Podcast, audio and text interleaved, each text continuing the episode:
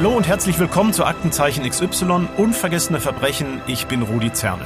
Und ich bin Conny Neumeier. Wir freuen uns, dass ihr wieder dabei seid. Ja, für den heutigen Fall gehen wir sehr weit zurück in die deutsche Kriminalgeschichte. Mehr als 60 Jahre ins Jahr 1962. Es geht um eine 13-Jährige, die ermordet wurde.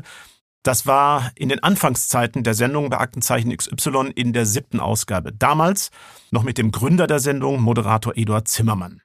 Du warst ja noch ein Kind, Rudi, als dieser Fall passiert und in der Sendung gelaufen ist. Weißt du denn noch ungefähr, wann du deine erste Aktenzeichensendung geschaut hast? Ja, ich gehörte natürlich auch zu den vielen Jungs, die das nicht sehen durften von den Eltern aus. War damals äh, acht Jahre alt, also das war alles zu grausam wie meine Eltern befanden. Mhm. Aber es war ein großes Thema bei uns sogar äh, auf dem Schulhof. Also nach dem Motto, das ist ja alles echt, das Ach, ist wirklich? alles wirklich und der Mörder ist noch unterwegs. Also viele guckten da tatsächlich durch, durch die Ritze des Wohnzimmers durch mhm. und wollten das unbedingt mitkriegen. Im Übrigen war Aktenzeichen XY das erste deutsche Fernsehformat, das im Ausland kopiert wurde, auch in den USA, damals unter dem Titel America's Most Wanted. Auch in England gab es eine Ausgabe, die hieß Crime Watch UK nur zwei Beispiele von vielen. Also damals ein absolutes Novum.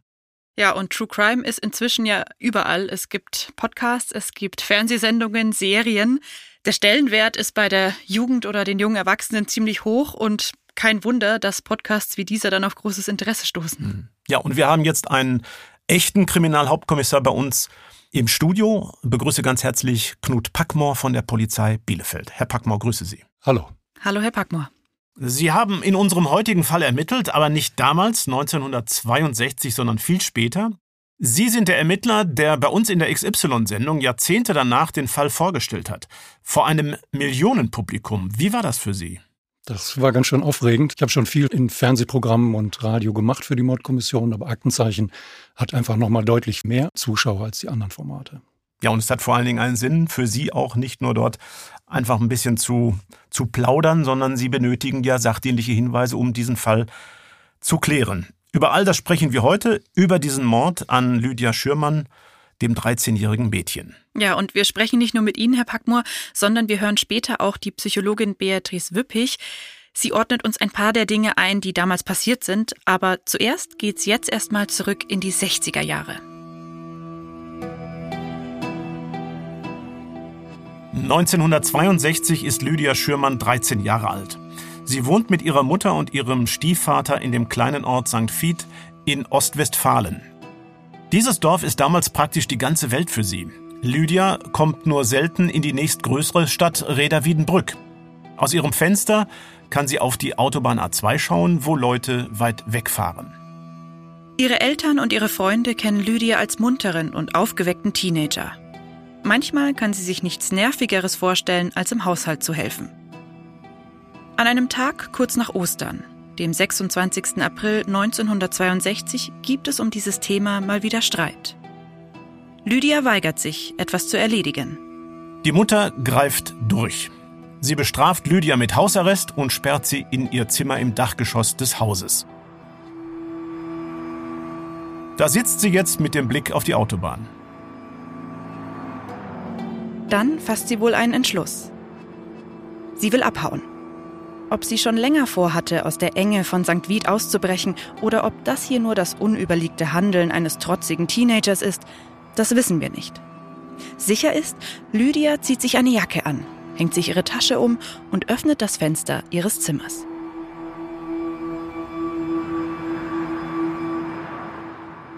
Nachbarinnen beobachten, wie Lydia aus dem Fenster steigt. Sie klettert die Dachrinne entlang und springt auf das Dach der Garage.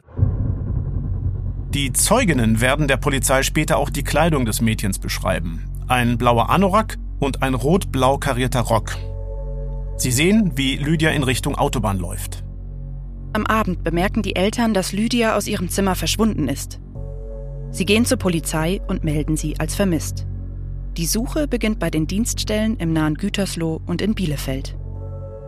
Ein absoluter Albtraum für die Familie.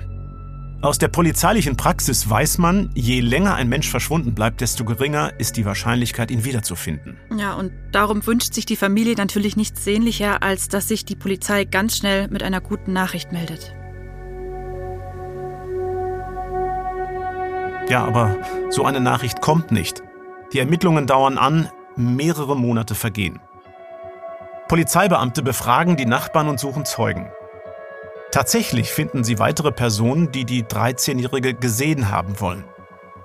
Die Spur führt zur A2. Dort hat ein Straßenarbeiter beobachtet, wie Lydia eine Böschung hinunterlief. Sie hat wohl versucht, Autos anzuhalten. Ein paar Tage später, Anfang Mai, meldet sich ein Lkw-Fahrer. Er habe gesehen, wie das Mädchen in das Führerhaus eines Sattelschleppers gestiegen ist. Der Laster hatte ein belgisches Kennzeichen. Doch weiter kommen die Ermittler nicht. Die ausgerissene Lydia bleibt verschwunden. Die Familie lebt weiterhin in Ungewissheit. Niemand weiß, was mit Lydia passiert ist. Eine absolute Ausnahmesituation für die Eltern. Darüber haben wir auch mit der Psychologin Beatrice Wippig gesprochen. Man kann ja abgrenzen von einmal ein Kind verschwindet von einem Spielplatz, wo man sofort davon ausgeht, also hier stimmt irgendwas nicht. Ne? Und die andere Situation, dass ein Streit vorhergegangen ist, ja. Und wir haben ja jetzt auch hier kein Kleinkind mehr. Mit 13 kann man sich ja auch schon alleine bewegen. Und das ist ja jetzt kein Einzelfall dass es Streit gibt und man sagt, okay, man geht jetzt zur besten Freundin, man reist aus und so weiter und dass dann Kinder auch wieder zurückkommen. Ja, und die Familie plagen natürlich Schuldgefühle, weil Lydia nach einem Streit mit den Eltern ausgerissen ist. Was ja in dem Alter jetzt nicht unbedingt was Unübliches ist, dass man sich als Jugendliche mit den Eltern streitet und dann droht abzuhauen. Also es ist ganz klar, dass es der Familie in der Situation einfach überhaupt nicht gut gegangen ist. Und wir Menschen neigen natürlich dazu, Schuldgefühle zu haben, wobei natürlich keiner so etwas hätte vorhersehen können. Es ist also eine normale Situation, aus der etwas ganz Schlimmes entstanden ist. Und natürlich fangen wir dann an, diese Frage zu stellen, was wäre wenn? Ja, und das haben wir nicht nur in, in dieser Situation in ganz vielen und machen uns damit fertig, weil wir versuchen, das Unerklärbare erklärbar zu machen. Lydia kommt nach dem Streit nicht zurück und taucht auch bei Freunden nicht wieder auf. Die Familie bangt weiter, Woche um Woche vergeht bis ein Pilzsammler knapp vier Monate später eine Entdeckung macht. Am 19. August 1962 durchstreift er einen Wald in der Nähe von Oerlinghausen, ungefähr 30 Kilometer von St. Vith entfernt. Im Laub findet er einen stark skelettierten Arm. Er informiert die Polizei. Kommissar Ernst Reker von der Mordkommission in Bielefeld kommt zum Tatort. Dort werden auch die restlichen Teile des Leichnams gefunden. Mit seinem Team stellt er fest, was der Pilzsammler entdeckt hat, sind die sterblichen Überreste einer jungen Frau. Die Polizisten befragen den Zeugen, machen Fotos, sammeln Spuren.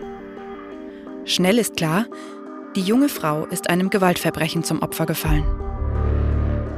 Kommissar Reker lässt die Kleidung der Toten sicherstellen. Einen blauen Anorak und einen rot-blau karierten Rock. Der Stoff erinnert ihn an etwas, erzählt er damals einem Kollegen. Das Gespräch zwischen den beiden stellen wir später in der Sendung von Aktenzeichen XY nach. Sag mal. Wir hören mal rein. Wobei war denn das? Wo habe ich denn in der letzten Zeit was von einem rot-blauen Karo-Muster gelesen? Vielleicht bei den Vermissten. Ach ja, richtig, Mensch. Dieses äh, 13-jährige Mädchen aus der Gegend von Wiedenbrück, ja? Wie hieß die denn gleich? Ähm, Lydia Schürmann. Damit wird der Vermisstenfall zum Mordfall. Die 13-jährige Lydia Schürmann ist gewaltsam zu Tode gekommen. Was ihr genau passiert ist, ist zu diesem Zeitpunkt unklar. Das herauszufinden ist Aufgabe der Polizei. Dazu sprechen wir nun mit Kommissar Knut Packmore von der Kripo. Herr Packmore, Sie haben die Ermittlungen in dem Fall erst später übernommen. Also wir sprechen jetzt über die Arbeit Ihrer Kollegen von damals. Die mussten ja in einem der nächsten Schritte der Familie die Todesnachricht überbringen. Äh, kann mir vorstellen, das ist auch für einen erfahrenen Ermittler ein schwerer Gang. Wie macht man so etwas? Und wie oft haben Sie selbst solche Nachrichten überbringen müssen? Ehrlich gesagt weiß ich gar nicht, wie oft ich Nachrichten überbringen musste. Ich habe in 20 Jahren regelmäßig äh, solche Gänge machen müssen. Das ist wirklich sehr, sehr übel. Das macht man nicht, überhaupt nicht gerne. Aber man geht mit einer Aufgabe dorthin. Und das Problem ist auch, man kann so etwas nicht schon beibringen, sondern man muss halt ganz klar Klartext reden und dann stehen ja auch immer noch die Ermittlungen im Hintergrund.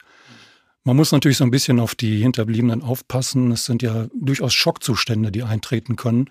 Und zu diesem Zwecke haben wir eigentlich regelmäßig Notfallbegleiter mit dabei oder wir gucken, ist die Familie mit dabei, damit die Leute, die wir hier aufsuchen, dass die weiter begleitet werden. Und wir müssen uns weiter um die Ermittlungen kümmern. Mhm. Ja, machen wir da direkt weiter. Konnten Sie denn aus heutiger Sicht zufrieden sein mit der Arbeit Ihrer Kollegen, die anfangs die Ermittlungen ja übernommen hatten? Oder gibt es heute andere Standards, mit denen man sowas angeht? Also damals war ich ja noch nicht bei der Polizei und in diesem Fall liegen wirklich wenige, wenige Akten nur noch vor. Ich weiß aber aus Gesprächen mit Herrn Reker, dass unglaublicher Aufwand getrieben wurde. Und ich denke grundsätzlich äh, bei solchen Tötungsdelikten war auch damals die Art und Weise, damit umzugehen und zu arbeiten, eigentlich genau die gleiche wie heute. Heute haben wir noch mit anderen Problemen zu kämpfen. Heute kommen halt Social Media dazu, IT-Technik, Mobiltelefone. Also die moderne Technik wird heute mehr und mehr eine große Rolle spielen. Was sind denn grundsätzlich die ersten Schritte in einer Mordermittlung und was hat sich da im Vergleich zu damals weiterentwickelt? Sie haben gerade schon gesagt, IT, Social Media, das kommt ja alles dazu. Richtig, also die technische Begleitung ist heute deutlich mehr. Ansonsten sind die grundsätzlichen Schritte immer noch gleich geblieben. Also es wird, man muss immer am Ursprungsort eigentlich beginnen. Es geht um den Tatort, dann geht es natürlich um die Angehörigen und dann schaut man, wo ist die letzte Spur und man versucht die letzte Spur des Toten halt weiter und weiter zu verfolgen und man zieht quasi vom Tatort und vom Wohnort ausgehend seine Kreise, um Zeugen zu finden und um die gesamte Geschichte aufzuklären. Das ist heute eigentlich überhaupt nicht anders. Damals gab es ja schon eine Akte zum Fall Schürmann, ähm, galt damals als vermissten Fall. Welche Informationen haben Kommissar Reker und seine Kollegen daraus gezogen? Also es gab ja eine Zeugenaussage. Eine Zeugin hatte gesehen, dass das junge Mädchen aus dem Haus geklettert ist und Richtung Autobahn gelaufen ist. Und äh, dort gab es einen weiteren Zeugen, einen Lkw-Fahrer, der gesehen hat, dass das junge Mädchen in einen anderen Lkw eingestiegen ist und mit diesem LKW weggefahren ist. Und das war halt der erste Ansatz, dort weiter zu ermitteln. Mhm. Hatte die Polizei damals schon eine Theorie, einen Verdacht, was passiert sein könnte? Also die heißeste Spur war ja erstmal die Anhalterspur. Das musste jetzt geklärt werden, wohin sie gefahren ist. Sie ist Richtung Westen gefahren. Als sie tot aufgefunden wurde, brachte die Obduktion das Ergebnis, dass sie erstickt war wegen der Verwesung der Leiche, war aber nicht klar, ob sie erwürgt oder erdrosselt war. Und äh, das Motiv war natürlich grundsätzlich erstmal unklar. Mhm. Ähm, und der Fahrer des belgischen Lkw, war das der mögliche Täter?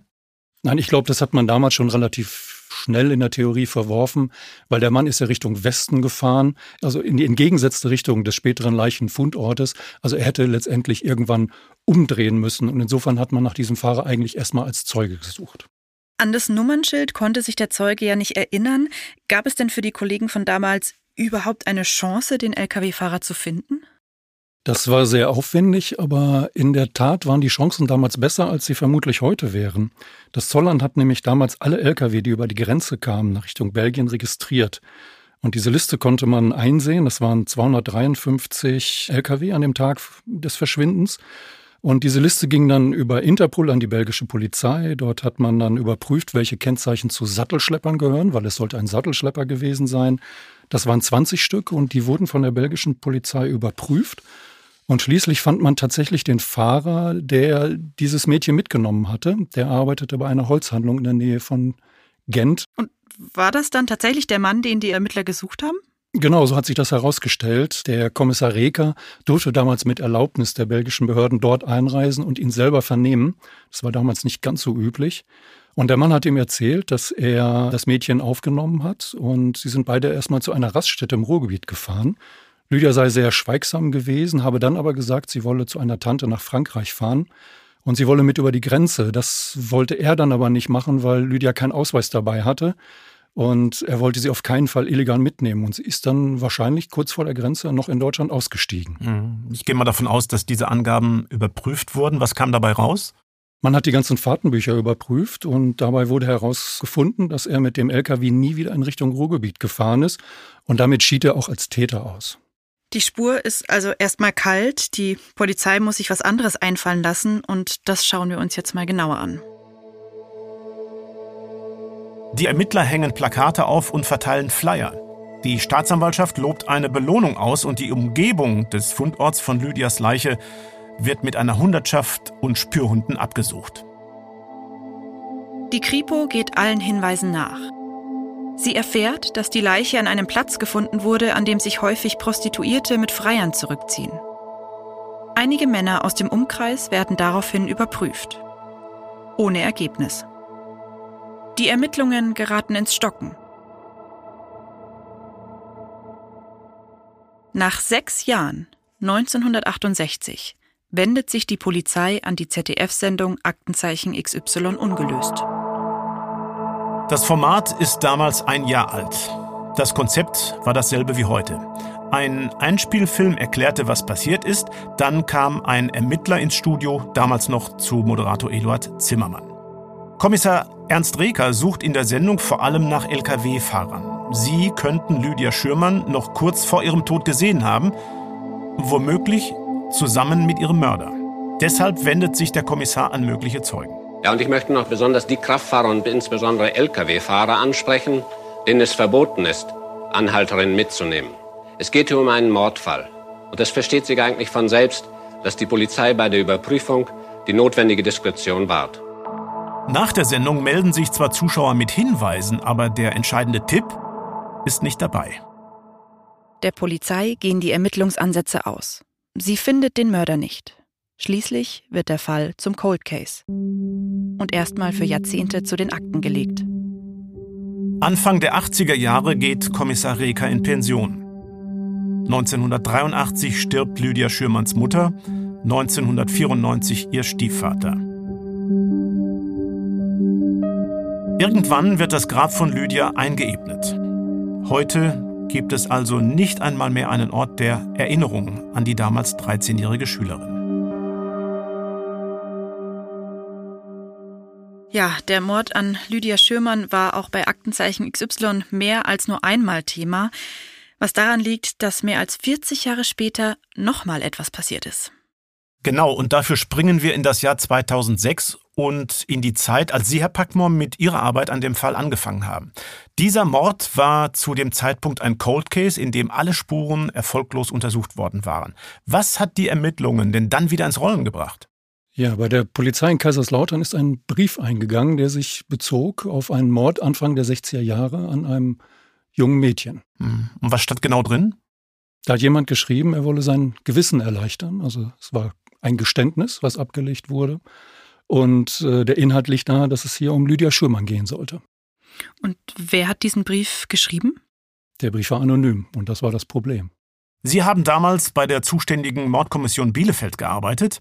Im Jahr darauf sind Sie zu uns ins Aktenzeichen XY-Studio gekommen und wir haben damals dem Publikum Auszüge aus dem anonymen Brief präsentiert. Ich bin alt und krank und halte Rückschau auf mein Leben. Mit einer Sache komme ich nicht fertig. Ich habe einen Menschen getötet. Anfang der 60er war ich unterwegs und ich habe ein Mädchen per Anhalter mitgenommen. Sie war etwa 15. Das war kurz vor Mönchengladbach. Unterwegs ist es dann passiert. Ich habe sie dann in einem Wald bei Bielefeld vergraben. Also ein Geständnis nach mehr als 40 Jahren? Das ist ja eigentlich ja, der helle Wahnsinn. Lassen Sie uns aber erstmal wegkommen von der Sendung und auf den Brief konzentrieren. Hat der Autor des Briefs denn geschrieben, warum er Lydia Schürmann getötet hat?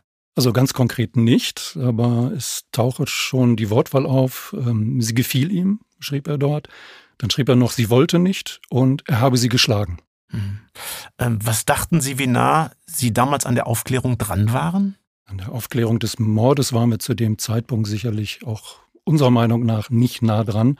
Es ging jetzt eigentlich erstmal nur darum zu klären, wer hat hier geschrieben, ist es tatsächlich der Täter, der geschrieben hat. Warum ging der Brief denn an die Polizei in Kaiserslautern? Weil die hatte ja eigentlich gar nichts mit dem Fall zu tun, oder? Genau, eigentlich überhaupt gar nichts. Und das war uns auch am Anfang überhaupt nicht klar. Mhm. Aber wir mussten natürlich schauen, in welchem Briefzentrum zum Beispiel dieser Brief abgestempelt wurde. Und das war dann auch der erste Ermittlungsansatz. Mhm. Ja, und überhaupt war das eine ganz neue Entwicklung in diesem Fall. Wie hatte denn die Familie Schürmann auf das Geständnis reagiert? Die Angehörigen, die noch lebten? Ich konnte damals ermitteln, dass der Bruder noch am Leben war und habe mit ihm einen Termin gemacht, ihn persönlich aufgesucht und man reagierte, ja, ich sag mal, nicht schockiert, aber doch äh, sehr berührt. Letztendlich ging es in dem Gespräch darum, zu klären, ob die Familie einverstanden war mit einer weiteren Öffentlichkeitsfahndung, die wir gerne in dieser Sache machen wollten. Also es waren schon sehr intensive Gespräche und wir haben versucht, die Familie einzubinden. Es kam übrigens noch ein Brief, diesmal an die Polizei in Bielefeld. Also die Dienststelle, die früher schon im Fall Schürmann ermittelt hatte. Was stand dann damals in diesem Brief? Ja, dieser zweite Brief, der an uns gegangen ist, das war halt kein Geständnis, sondern das war auch ein anonymer Hinweis, aber ein Hinweis auf den Täter, aber ein Hinweis eines möglichen Zeugen. Mhm. Waren Sie sich denn sicher, dass beide Briefe von ein und derselben Person kamen? Ja, die Handschrift wurde untersucht. Wir haben DNA und Fingerabdrücke auf den Briefen gefunden, die miteinander verglichen und damit war auf jeden Fall klar, dass es sich um denselben Schreiber handelte. Aber ein Treffer in der Datenbank gab es halt nicht und insofern war er weiterhin für uns unbekannt. Mhm. Und warum hat der Briefeschreiber seine Identität nicht preisgegeben, wenn er doch angeblich Verantwortung übernehmen wollte für die Taten? Wir haben halt damals nicht geglaubt, dass er wirklich Verantwortung übernehmen wollte, sondern dass er einfach sein Gewissen erleichtern wollte, sich also die Sachen von der Seele schreiben wollte. Durchaus auch, dass es andere Leute mitbekommen, aber nicht wirklich mhm. Verantwortung übernehmen wollte. Und er wollte nicht die Nachteile in Kauf nehmen oder sich mit der Familie auseinandersetzen. Es wurde nirgendwo von äh, Mitleid gesprochen. Mhm. Mhm. Welches Bild haben Sie sich denn konkret von diesem Briefeschreiber, von dem Absender gemacht? Was haben Sie sich dabei beispielsweise genauer angeschaut? Naja, wenn wir jetzt überlegen, wann die Tat gewesen ist und wann jetzt die Briefe gekommen sind und was da drin steht, dann ist natürlich das Alter erstmal der, der erste Punkt. Wir haben gesagt, wenn es wirklich der Täter ist, der geschrieben hat, dann müsste er mindestens 64 Jahre alt sein. Er ist männlich, das haben die DNA-Spuren ergeben. Und in den Briefen war durchaus auch Wissen drin, zumindest Angaben drin, die genau zu der damaligen Tat passten. Und aufgrund der Lage des Briefzentrums, des Stempels, sind wir schon davon ausgegangen, dass er irgendwo in Südwestdeutschland, möglicherweise im Saarland zu finden sein müsste. Haben denn diese Informationen dann gereicht, um jetzt gezielt einen möglichen Täter zu suchen? Nein, gar nicht. Also unserer Meinung nach damals, und wir haben lange darüber beraten, war der einzige Ansatz eigentlich eine Öffentlichkeitsfahndung. Mhm. Zum Beispiel Massengentest im Saarland schied zu dem Zeitpunkt noch vollkommen aus. Mhm. Ja, und da kommt jetzt Aktenzeichen XY ins Spiel. Das war dann damals für Sie der Grund, zu uns in die Sendung zu kommen, 2007. Sie hatten Zuschauerinnen und Zuschauer um Hinweise zu den Briefen gebeten und die kamen denn auch. Und soweit ich weiß, war einer davon richtig gut, ne? Ja, es war ein ganz besonderer Hinweis. Das war nämlich ein Hinweis von Kollegen. Und was es damit auf sich hatte, das schauen wir uns jetzt genauer an.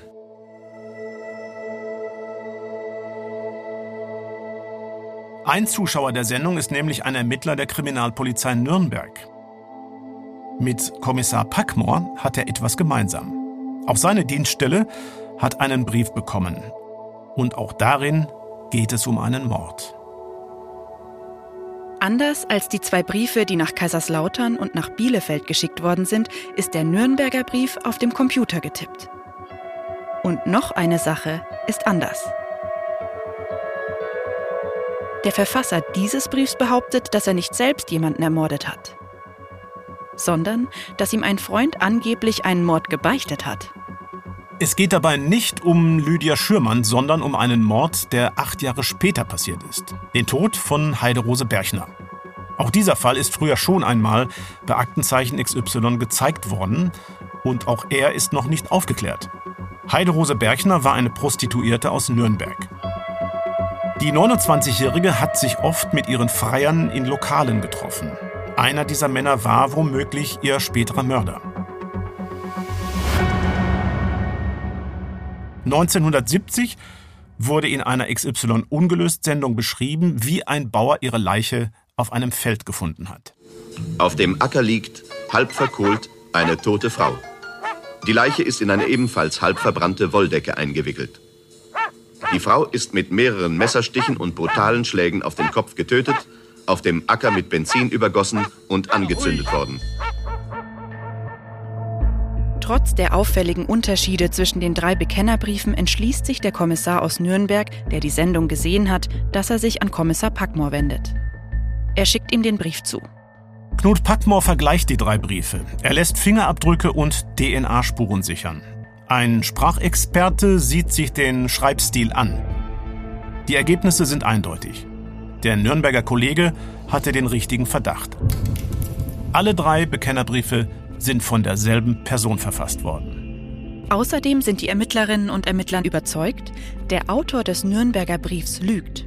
Er berichtet nicht von der Tat eines Freundes, sondern von seiner eigenen. Kommissar Packmore entwickelt eine These. Im Brief über die ermordete Prostituierte Heiderose Berchner, da wollte der Täter sich von der Tat distanzieren. Im Brief zu Lydia Schürmann hat er den Mut gefasst, den Mord selbst zu gestehen. Aus dem anonymen Mörder ist jetzt anscheinend ein anonymer Doppelmörder geworden. Und er läuft immer noch frei herum. Jahrzehnte nach seinen Taten. 2008 kommt Kommissar Packmore zum zweiten Mal zu XY. Herr Packmore, wie sicher waren Sie sich, dass es sich inzwischen nicht nur um einen einfachen Mörder, sondern einen Doppelmörder handeln musste? Naja, zumindest war sicher, dass es sich um denselben Autoren handeln musste, weil die Fingerabdrücke und die DNA-Spuren auf den Briefen wieder mal identisch waren. Und unter der These, dass der Täter hinter den Briefen steckt, lag es uns eigentlich auch sehr nahe, dass es sich um einen Doppelmörder handeln musste. Ließ sich das aus den Briefen denn selbst auch äh, schon herauslesen? Ja, die Sprachanalyse hat ergeben, dass es sehr große Ähnlichkeiten gibt in der Wortwahl. Zum Beispiel falsche Sätze wie ich melde mich an Sie oder ich komme damit nicht fertig. Sie hatten damals ja die Vermutung, dass der Autor der Briefe im Saarland wohnt. Warum? Es ging hauptsächlich aus den Poststempeln hervor, dass die Briefzentren, über die die Briefe verteilt wurden, sich um das Saarland herumzogen. Ja, und dann gab es ja auch zwischenzeitlich noch etwas, was Ihre Vermutung bestärkt hat. Was genau? Es gab einen weiteren Brief, diesmal aber nicht an die Polizei, sondern in einem kleinen Ort im Saarland gab es ein Volksfest. Und als Höhepunkt auf diesem Volksfest sollte DJ Ötzi auftreten. Und das hat jemandem nicht gepasst und der hat sich beim Bürgermeister beschwert. Und was ist in dem Brief gestanden? In dem Brief stand drin, der gehört hier nicht hin. Und dann hat der Autor damit gedroht, er werde DJ Ötzi abknallen. Sie haben den Brief dann wahrscheinlich untersucht. Was kam dabei raus? Das Ergebnis war eindeutig, Fingerabdrücke und DNA, wieder derselbe Autor. Deswegen waren wir uns auch sicher, dass er in diesem kleinen Ort in Saarland leben musste. Hm. Warum haben Sie das daraus geschlossen? Zum einen war ein Zeitungsausschnitt einer örtlichen Zeitung beigelegt, auf die muss er halt irgendwie Zugriff haben. Und dann schrieb er auch noch in dem Brief, der gehört hier nicht hin, meinte damit DJ Ötzi und Daraus impliziert ja eigentlich die Identifizierung mit dem Ort. Hm. Einerseits gesteht also hier jemand zwei Morde, andererseits droht er mit einem weiteren. Äh, passt das ohne weiteres für Sie so zusammen? Nee, die Frage haben wir eher andersrum gestellt. Warum nicht? Wenn es um einen gewalttätigen, vielleicht cholerischen, egozentrischen Menschen geht, warum sollte der sich im Laufe des Lebens gemäßigt haben? Also insofern fanden wir schon, dass es durchaus dazu passt. Das ist ja jetzt doch eine ganz spannende Situation. Also Sie hatten ein Geständnis und einen Ort. Äh, bekommt man da als Ermittler auch ein Gefühl wie, jetzt geht's in die heiße Endphase? Das war ganz klar so in diesem Moment. Da haben wir auch gesagt, so ist es. Wir kommen jetzt in die Endphase und wir müssen uns auf diesen einen Ort konzentrieren. Und aus unserer Sicht war das der Durchbruch eigentlich im Rahmen der Öffentlichkeitsfahndung. Also Sie waren ganz kurz davor, den Mann zu fassen. Wie sind Sie dann weiter vorgegangen? Wir haben uns sehr auf diesen Ort konzentriert und haben also die Öffentlichkeitsfahndung dort massiv vorangetrieben. Wir haben dort Pressekonferenzen in dem Ort veranstaltet. Wir haben die Handschrift, Ausschnitte aus den Briefen haben wir im Ort plakatiert. Wir haben alle örtlichen Medien genutzt, um die Briefe, die Handschriften zu verteilen.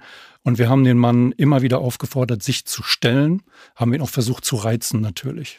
Und im Rahmen der Öffentlichkeitsfahndung haben wir dann angekündigt, dass wir eine DNA Reihenuntersuchung in diesem Ort vornehmen werden. Wir haben über die Staatsanwaltschaft einen Beschluss erwirkt. Die Rechtmäßigkeit dieser Maßnahme war also soweit geklärt. Und wir haben dort öffentlich verkündet, dass jetzt über 2000 Männer aus diesem Ort zu einer Speichelprobe kommen müssen demnächst. Das wäre dann der bis dahin größte Gentest des Saarlandes gewesen, also ein extrem aufwendiges Verfahren. Das kostet viel Geld, nehme ich mal an. War es Ihnen das trotzdem wert? Ja, also immer unter der Berücksichtigung, dass der Autor auch wirklich der Täter ist. Und wir gingen von einer sehr hohen Wahrscheinlichkeit aus. Es ist natürlich so, dass ein Massengentest immer eine Ultima Ratio in den Ermittlungen ist, weil viele, viele Leute betroffen sind und weil hohe Kosten entstehen. Die eigentliche Idee, deswegen haben wir an der Stelle angesetzt, auch in der Öffentlichkeitswarnung, war eigentlich Druck auf den Täter auszuüben, ihm das Gefühl zu geben, dass die Schlinge sich mehr und mehr zuzieht, dass er keine Chance eigentlich hat zu entkommen und deswegen haben wir auch in einer Pressekonferenz vor Ort die ersten Tests vor laufenden Kameras mit Freiwilligen durchgeführt und haben weiter Plakate ausgehängt. Also er sollte einfach merken, ich habe keine Chance und das sollte ihn eigentlich dazu anreizen, sich endlich zu stellen, um allen anderen diesen Gentest zu ersparen. Ja, zu diesem Massengentest sollte es aber ja gar nicht mehr kommen. Und warum, das hören wir jetzt. Im Oktober 2008 hält die Polizei ihre Pressekonferenz ab. Dort lässt sich eine kleine Gruppe von 30 Männern öffentlichkeitswirksam testen. Eine Speichelprobe wird von ihnen genommen. Weitere Tests schiebt die Polizei erstmal auf. Die Ermittlerinnen und Ermittler hoffen, den Täter aus der Reserve zu locken. Denn der hatte in seinem ersten Brief ja geschrieben, dass er sein Gewissen erleichtern will. Wenn das wirklich stimmt, könnte es dann womöglich helfen, sich noch einmal öffentlich an ihn zu wenden und ihn dazu aufzufordern, sich zu stellen? Mit dieser Pressekonferenz und den ersten Speichelproben versuchen die Ermittlerinnen und Ermittler den Druck zu erhöhen. Doch niemand meldet sich oder gesteht. Es sieht so aus, als müssten tatsächlich alle Senioren aus dem Ort getestet werden.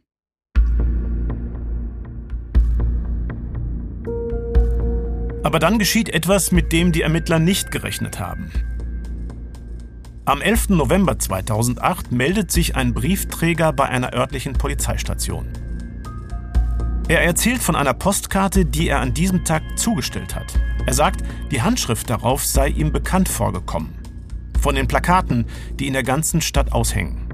Dann gibt er der Polizei die Adresse des Empfängers in dem kleinen Ort im Saarland. Eine Streife macht sich auf den Weg. Die Beamten treffen auf einen Mann im gehobenen Alter. Die Postkarte ist aus Bayern abgeschickt worden, von einem Ort in der Nähe des Chiemsees. Von wem? Dazu kommen wir gleich. Die Polizisten nehmen die Karte mit und übergeben sie an die Kriminalpolizei. Die lässt ein graphologisches Gutachten erstellen, also eine Handschriftenanalyse. Damit lässt sich klären, ob es sich um die Schrift des gesuchten Unbekannten handelt oder nicht. Eine knappe Woche später, am 17. November 2008, liegt das Ergebnis vor. Herr Packmore, an diesem Tag, dem 17. November 2008, ist das entscheidende Ergebnis Ihrer Ermittlungen reingekommen. Erzählen Sie uns mal von dieser Situation. Ja, genau an diesem Tag hatten wir in Nürnberg eine Arbeitstagung aller beteiligten Behörden dieser Ermittlungen geplant. Ich bin also nach Nürnberg unterwegs gewesen, bin im Hotel eingetroffen und hab, wollte den Kollegen per Telefon mitteilen, dass ich da bin, aber erst mal in ein, zwei Stunden erst ins Büro kommen werde, weil ich mich noch ein bisschen ausruhen wollte. Sie sind also gerade im Hotelzimmer und kriegen am Telefon eine so wichtige Information. Worum ging es denn da genau? Der Nürnberger Kollege sagte zu mir, nein, du hast keine Zeit, dich auszuruhen, du musst sofort kommen. Wir haben den Schreiber, aber es ist nicht der Mörder. Also ich war zwar nicht schockiert, aber ich sag mal, das war schon so, dass ich mich schnell angezogen habe und direkt rübergefahren bin. Also da kommt diese wichtige Information von dem Nürnberger Kollegen rein. Was bedeutete das? Von wem kam die Karte und damit auch die Bekennerschreiben? Ja, die Bekennerschreiben kamen also von einem 34 Jahre alten Mann, dem Enkel dieses äh, älteren Herrn im Saarland. Und damit war ganz klar, er konnte nicht der Täter sein, weil er zum Zeitpunkt der Morde überhaupt noch nicht gelebt hat. Also das ist jetzt eine völlig neue Entwicklung damals gewesen. Ein echter Haken. Konnten Sie das überhaupt glauben? Hatten Sie eine solche Erklärung für die Briefe überhaupt in Betracht gezogen? Ja, natürlich, das war auch immer eine Möglichkeit, dass es sich halt bei dem Autoren nicht um den Täter handelt. Das war auch laufend Gegenstand von Diskussionen und auch Gegenstand der Gutachten. Es ging immer wieder um die Frage, wie authentisch sind die Briefe. Letztendlich haben aber auch viele Gutachter gesagt, und wir haben das anhand der Inhaltsanalyse durchaus auch nachvollziehen können, dass es sich bei dem Autoren mit hoher Wahrscheinlichkeit um den Täter handelt. Aber natürlich blieb immer die Möglichkeit offen, dass es ganz anders ist. Also das ist jetzt damals dann der neue Status quo gewesen. Der Verfasser konnte keinesfalls der Mörder von Lydia Schürmann und Heiderose Berchner sein. War Ihnen in dem Moment gleich klar, die Arbeit der letzten zwei Jahre war im Prinzip für die Katz? Oder dachten Sie vielleicht, äh, weiß der junge Mann, der die Briefe geschrieben hat, ja doch mehr?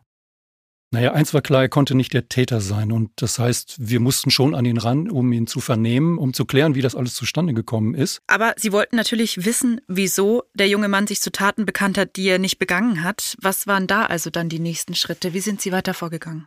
Wir haben noch am selben Abend an dem Tag über die Staatsanwaltschaft einen Durchsuchungsbeschluss beantragt und die Kollegen im Saarland sind damals zu dessen Wohnanschrift im Saarland gefahren, haben eine Hausdurchsuchung durchgeführt. Er lebte bei seiner Mutter und ich bin am nächsten Tag mit einem Nürnberger und einem Saarländer Kollegen nach Bayern gefahren, in eine psychosomatische Klinik, wo sich der junge Mann aufhielt. Mhm. Ja, und in der Klinik sind Sie dann auf den Mann gestoßen, der all die Zeit ein falsches Spiel gespielt hat mit Ihnen und mit Ihren Kolleginnen und Kollegen. Was für einen Eindruck hat er auf Sie gemacht? Ja, grundsätzlich glaube ich, dass er auch erleichtert war, dass die Sache zu Ende war. Er war erstaunlich aufgeschlossen. Mhm. Warum war er denn überhaupt in der Klinik? Ja, er hatte sich dem Fahndungsdruck in seinem Heimatort entziehen wollen. Das wurde ihm alles zu viel und ähm, gleichzeitig hat er sich dann wegen einer psychischen Erkrankung in Behandlung gegeben. Ja, und ähm, er war natürlich bei Ihnen auch bei diversen Vernehmungen. Was hat er in diesen Vernehmungen erzählt? Er gab zu, dass er die Briefe geschrieben hat. Also er legte bezüglich der Briefe natürlich ein Geständnis ab.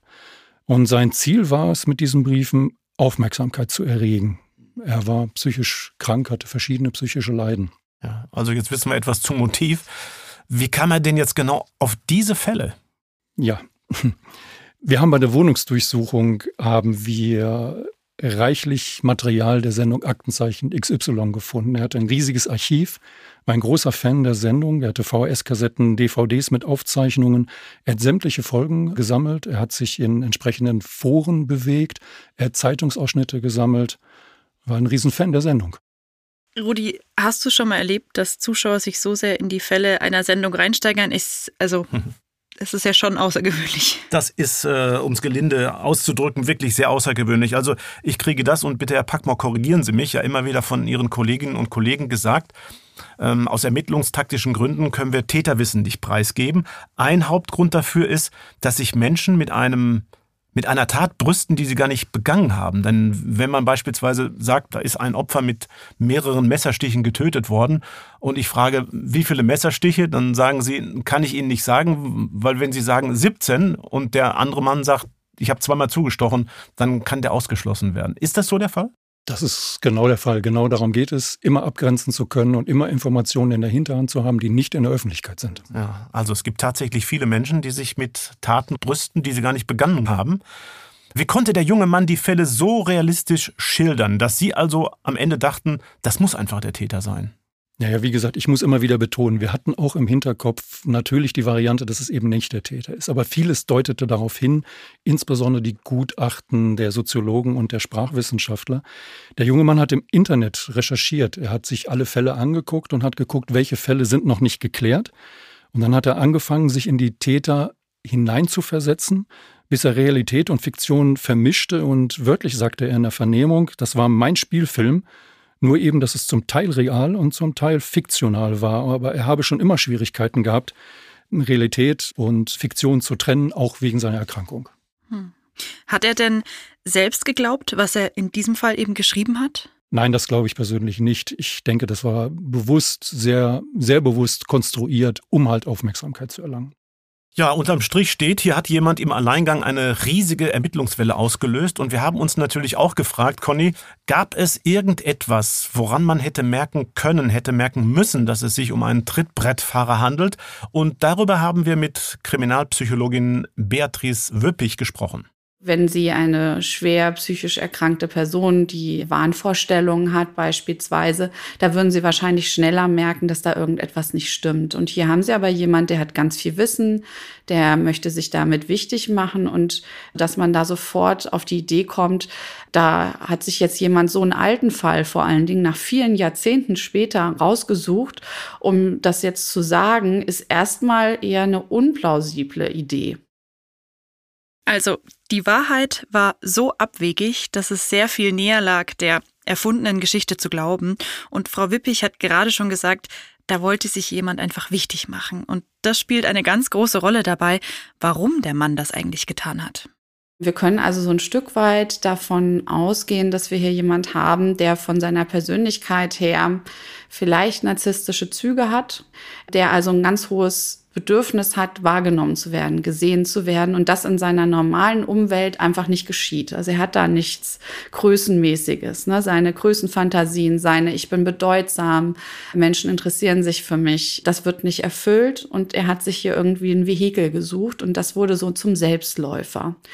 Wir sehen jetzt in den Schreiben jetzt nichts Auffälliges, dass man sagen würde, okay, das, das deutet direkt auf eine Psychose hin oder irgendwas. Das kann man jetzt so nicht erkennen, sondern dann ist es wahrscheinlich eher die Persönlichkeit. Narzisstische Züge also, das heißt, dieser Täter hatte möglicherweise einen inneren starken Drang, sich viel größer und wichtiger zu machen, als er tatsächlich ist. Wir müssen uns einfach immer bedenken, dass wir wie so ein Schaltpult haben an Persönlichkeit und wir alle haben diese Schalter und wir sind von ein bisschen ausgeprägt bis sehr viel ausgeprägt. Das heißt, Narzissmus ist erstmal was völlig Normales, haben wir alle, brauchen wir, um zu überleben. Und umso höher dieser Schalter gezogen wird, umso schwieriger wird es, umso destruktiver wird es. Und deswegen haben wir am Ende quasi eine Persönlichkeitsstörung und die ist dann handlungsleitend. Das heißt, ich setze alles daran, dass meine Größenfantasie noch umgesetzt werden. Also der Mann hat, um im Bild zu bleiben, seinen Schalter möglicherweise komplett hochgezogen, wie bei einem Lautstärkeregler. Und als die Polizei ihn dann gejagt hat, als Medien über seine Briefe berichtet haben, da ist für ihn quasi ja wie ein Traum in Erfüllung gegangen. Er hat wohl sehr aktiv die, die ganzen Sachen verfolgt, die da in den Medien waren. Das heißt, er wollte wahrscheinlich schon immer wieder, dass auch über ihn berichtet wird. Ne? Vielleicht war auch sein Wunsch, das wissen wir ja auch, dass es da viele Aktenzeichen XY ungelöst Aufnahmen gab. Vielleicht wollte er auch einfach irgendwann mal in dieser Fernsehserie auftauchen. Seinen Auftritt hatte er, aber der ist nach hinten losgegangen. Obwohl er anonym geschrieben hatte, hat ihn die Polizei erwischt. Und so etwas kann, wenn man nicht gerade psychisch erkrankt ist, ziemlich teuer werden. Ja, grundsätzlich ist es eine Straftat, nämlich Vortäuschen einer Straftat und über das Strafmaß entscheiden dann Gericht oder die Staatsanwaltschaft. Möglicherweise kann man auch über Regressforderungen nachdenken, die das Land dann für die Ermittlungen halt einklagen müsste, aber genau kann man das nicht sagen. Ja, und es ist nicht nur eine Straftat, es ist in diesem Fall besonders bitter für die Angehörigen. Der Bruder von Lydia Schürmann, der hat umsonst Hoffnung geschöpft, dass der Täter zur Verantwortung gezogen wird. Wie schlimm so ein Verhalten für die Familie eines Mordopfers ist, das hat uns Beatrice Wippich auch erzählt. Für die Opferfamilie ist es natürlich total schlimm, wenn das alles wieder aufgegriffen wird. Das sind jetzt Jahrzehnte, wo bestimmt auch Ruhe eingekehrt ist, wo Dinge auch bearbeitet werden konnten, wo man vielleicht ein Stück weit einen Umgang damit gefunden hat, ja, wo Wunden heilen konnten, so. Wenn auch solche Sachen wieder aufgerissen werden, ist es natürlich furchtbar. Also da gibt es keinen Zweifel, dass das natürlich für die Opferfamilie einen wahnsinnigen Schaden angerichtet hat. Herr Packmore, wie sind die Familien der Opfer mit der Situation generell umgegangen? Also, dass es nun doch keinen Täter gab? Ja, ich habe natürlich in diesem Fall so eine Art Abschlussgespräch mit dem Bruder von Lydia Schürmann geführt. Aus meiner Sicht war schon eine gewisse Resignation zu spüren. Das war ein sehr nachdenkliches Gespräch. Aber natürlich hat es die Familie aufgewühlt. Mhm. Welche Schlüsse haben Sie denn jetzt persönlich aus diesem Fall gezogen? Ja, eigentlich zwei ganz wichtige Schlüsse für uns. Wir haben ja immer zusammen mit Gutachtern versucht, die Inhalte dieses Briefes zu analysieren, um auf die Echtheit des Geständnisses zu schließen. Und man muss auch heutiger Sicht sagen, das scheint nicht möglich zu sein. Also die Briefe waren insofern gut geschrieben, in Anführungszeichen möchte ich sagen, aber da kann man wirklich nicht drauf schließen aus dem Inhalt, dass es sich um den echten Täter handelt. Das ist nicht möglich. Zweiter Punkt ist eigentlich die Wichtigkeit der Öffentlichkeitsfahndung und die war in diesem Fall extrem wirkungsvoll, weil es das einzige Mittel der, der Ermittlungen war in diesem Moment. Und Darüber haben wir tatsächlich den Schreiber auch ermitteln können. In diesem Fall ist die Öffentlichkeitsfahndung ja auch Ultima Ratio. Sie haben das vorhin in einem anderen Sachverhalt angekündigt. Also die letzte Möglichkeit, praktisch nochmal an die Öffentlichkeit zu gehen. Dazu muss man ja einen höchstrichterlichen Beschluss haben. Hat aber eine gute Wirkung erzielt. Sie haben die Kopie dieser Schreiben des Täters von damals mit dabei, haben immer wieder drauf gesehen. Lässt sich an einer Handschrift erkennen, dass hier kein alter Mann schreibt. Nein, definitiv nicht. Das sind unterschiedliche Handschriften, die sind mehrfach verstellt und darüber kann man keine Aussage über das Alter treffen. Hm. Wie ist es für den denn dann weitergegangen, für den Verfasser dieser Briefe? Ja, es wurde eine DNA-Probe genommen und die Fingerabdrücke haben wir genommen, um eindeutig die Autorenschaft nochmal nachzuweisen. Das war also soweit klargezogen.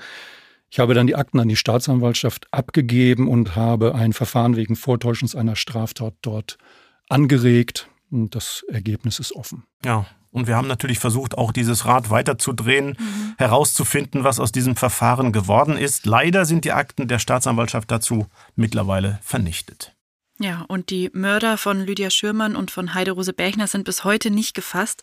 Herr Packmoor, besteht denn noch irgendeine Hoffnung, sie noch zu finden? Nach meinem Kenntnisstand derzeit nicht. Und ich kann nur für die Akte Lydia Schürmann sprechen. Da gibt es derzeit keine Ansätze. Knut Packmoor war das bei uns heute in unserem XY-Podcast, Kriminalhauptkommissar. Vielen Dank, dass Sie mit uns über dieses Thema gesprochen haben und über diese Ganz spannende Arbeit, der Sie nachgegangen sind. Ich habe zu danken. Danke, Herr Packmoor. Ja, dass die Polizei es hier mit einem Trittbrettfahrer zu tun hatte, das konnte lange niemand ahnen. Auch Aktenzeichen XY hat dem Briefeschreiber unfreiwillig eine ja, gewisse Bühne geboten. Wir lassen uns von so etwas jedenfalls nicht beirren und werden mit unserer Sendung weiterhin versuchen, bei der Aufklärung von Verbrechen zu helfen. Mit Unterstützung unserer Zuschauerinnen und Zuschauer. Conny. Genau. Und vielleicht kommt der Fall oder beide Fälle ja irgendwann wieder zu euch in die Sendung. Man weiß es nicht. Ja. Ja, wenn es äh, neue Ansatzpunkte gibt, dann ganz sicher. Vielleicht sogar wieder mit Knut Packmore. Dann verabschieden wir uns damit jetzt für jetzt und äh, ich sage bis zum nächsten Mal. Und wenn es euch gefallen hat, dann gebt uns doch gerne eine Bewertung auf der Podcast-Plattform eurer Wahl. Alle Infos zum Podcast findet ihr außerdem in den Show Notes. Macht's gut und bis zur nächsten Folge. Ich sage auch Tschüss und bleibt sicher.